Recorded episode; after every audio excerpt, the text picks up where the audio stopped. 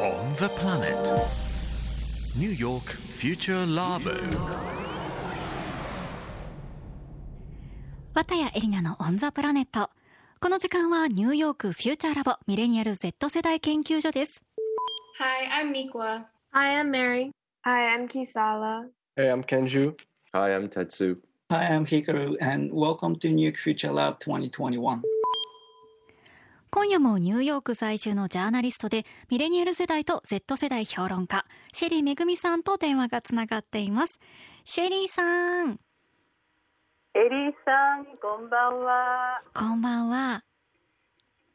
さあ、日本は明けて3月11日になりましたね。はいなりました、はこちらはね、時差があるので、まだ、まあ、10日のね、お昼過ぎなんですけれども、はいおそらくこっちでもね、明日ニュースなどで報道されると思いますけれども、はい。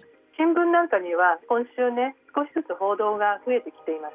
ああそうなんですね、どどんはない。記事が報道されるんですか、今日のニューヨーク・タイムズの電子版なんですけれども、はい。福島のね、うん。原発周辺の町に人が、まあ、あまり戻っていないとっていう様子がね、かなりたくさんの写真とともに紹介されていますね。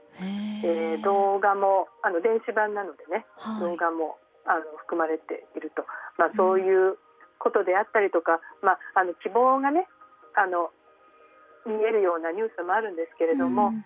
まあ、あの10年経ってもっていう10年経って、まあ、経ってもでも経ったからこそみたいなねいろんな取り上げ方がされてるなと。で明日ね本プラ木曜日ではい。えこういうアメリカのメディア報道とかあとニューヨークのね日系社会が10年間やってきた追悼式のことなんかもレポートしたいと思っていますので、はい。はい明日聞ける方は聞いてみてください。はい、じゃあ明日も必聴ですね。はい。はい。で、えーニューヨークのミレニアル世代 Z 世代の若者たちが本音で座談会するニューヨークフューチャーラボうん。ということでえー今週月曜日は国際女性デーでしたよね。はい。でアメリカはね3月が Women's History, History Month っていう、まあ、女性の歴史月間っていうねはい、そういうふうになってるんですよ。うんうん。ということで、えー今日はアメリカと日本のジェンダーについてちょっと考えてみたいんですけれども、はい。ね、いろいろ日本もいろんなことありましたけども、そうでしょう、はい。ね、やっぱ話題が多いですね。うん。で、えー日本のジェンダーギャップ世界121位ということそでね。うなんですよね。えーねうんまあ、かなり世界基準で見たら低い方になっちゃうんですけどでもアメリカもね51位なんですよそうなんですか？意外とえそうなんでー、もっと上の方かと思ってた。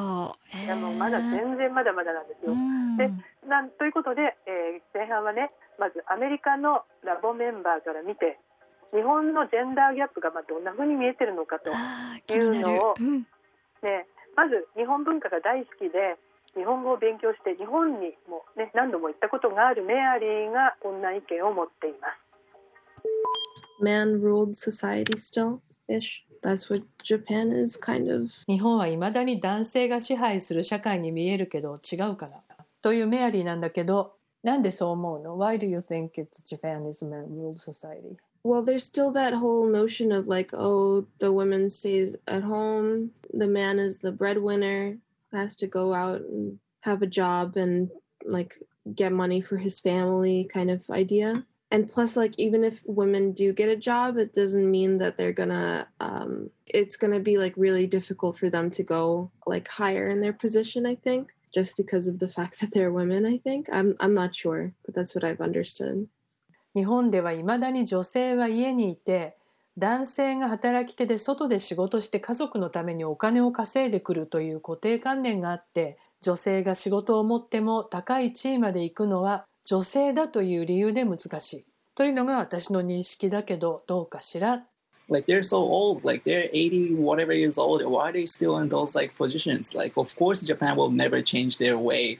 トップにいるのが80代とかだから日本はなかなか変わらないんだという光。るでもバイデンも70代ですよね。Like あの周りの人間が若いじゃないですか。日本のだってトップを牛耳ってる人はみんなだって70とか80とか。うーんまあそうですね。年齢は一つのまあファクターではあるとは思いますが、そうね。うん。ただあの多分ね問題なのは年齢自体じゃないんですよきっと。うん。年長のそれも男性ばかりっていうこうこの多様性のなさがまあね。多分大きいうんんまあ、じ同ゃないかなと、じ考え方をしている人が集まってしまいすぎなのかもしれないですね。そういうことをねうん。ちょっとアメリカと後半比べてみますけど、はい、えー例えばバイデン政権、まあ、新しい政権。はい、この政権のスタッフは85%ダイバーシティって言われてるんですよ。つまりうんうん85%が白白人男性以外へえだからいろんな人種や女性や、まあ、閣僚の中にはゲイのね閣僚初めてうん。入ってますしあと初の女性の財務長官とかですね。うん。初の黒人の国防長官。えそしてねもちろん副大統領のカマラ・ハリスは初めての女性副大統領で、まあ、アフリカン・アメリカンとアジアンのねミックスド・レイスということなんで、まあ、とても多様であると。はい。でこれに対して、えー検事はこんな意見を持ってます。はい。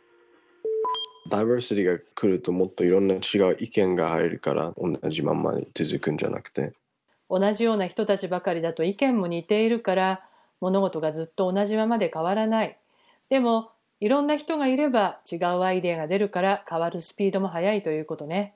じゃあアメリカはカマラが副大統領になったことで女性にとってのグラスセーリングガラスの天井は破られたと思う I mean, yeah, it's a great thing, but I feel like just having people there is not enough for like everyone to be like mitome ga nai dakara. For example, like the transgender uh, doctor, people are already sending hate mail towards them. カマラが副大統領になったのは素晴らしいけれどそこにいるだけで全員が認めたわけではない例えば保健福祉省次官補に指名されたトランスジェンダーのレイチェル・レビン博士にはすでにヘイトメールが届いたりしている I always feel like representation is super important. People see that and are inspired to like continue it in the future. それでもさまざまな人が代表として見えているのがとても重要だと思う人々がそれを見ることでインスパイアされて未来につながると思う She still won on Biden's ticket, right? There hasn't even been a woman president yet, so. 確かにカマラはバイデンが勝ったから副大統領になれたわけでアメリカではまだ女性が一度も大統領になってない。それはなぜだと思う？アメリカがセクシストだと思う。アメリカは女性差別してると思う。それはなぜ？だって考えると女性がボートできるのは1920とか100年アニバーサリーが経る前に一つも女性の大統領が出てこないとすごい I think that says something about. アメリカでは女性が参政権を得てから100年も経つのにまだ一人も大統領が生まれていないのはやはりそういうことだと思う。うーん。ねえ女性の大統領いないんですよね。そうですね。まだアメリカはうね。ん。でまあね日本から見ると多分バイデン政権なんかはねすごい多様だなって見えると思うんですよ。はいまあだけどそれでも若い世代から見るとねまあまだまだと感じてるっていうのがまあよくわかりますよね。うんだからトップの人によるところが大きい俗人的なところがまだまだ大きいっていうのはあるのかもしれないですね。そうですね、うんまあ、とにかくね、やっぱりトップのミックアも言ってたけどね、あのリプレゼンテティブ、やっぱりその代表してる人をやっぱりみんな見るわけだからね、うんその影響は大きいですよね。はいでなんだけど、一方でアメリカの家庭ってね、今もう4割が女性が稼ぎ手なんです、大黒柱。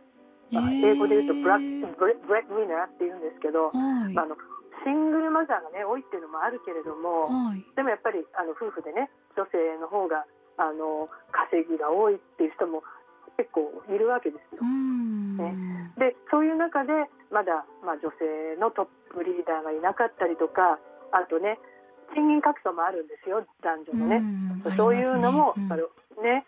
日本もあるでしょ？だアメリカもそういうのもおかしいっていう、まあ、考え方も強いんだけどまあね日本もどうどうなのかな？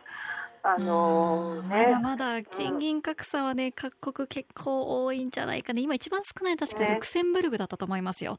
かなり少ないって。うん。うん。ね、やっぱりあの縮まってるところもね結構あってあの、まあ、でもミクワもね言ってたんですけど、まあ、日本もこう見てると少しずつみんなの意見が聞かれるようになってる感じはするよと。うんであとなんかこう結構抗議とかね日本人ってあんまりそういうことをしない民族ってイメージがあったんだけどやっぱりそうじゃなくなってきてこう変わり始めてるような気がするなんていうふうにね、そんなふうにやっぱり見えているんですね。うん、きっとね、うん少しずつ少しずつ変わってきてるんじゃないかなっていう気はしますよね。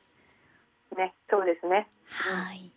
シェリーさん今週もありがとうございました。ありがとうございました。そしてニューヨークフューチャーラボ JFN アプリオーディでのストリーミング、そして Spotify のポッドキャストでもぜひチェックしてみてください。ニューヨークフューチャーラボ次回もお楽しみに。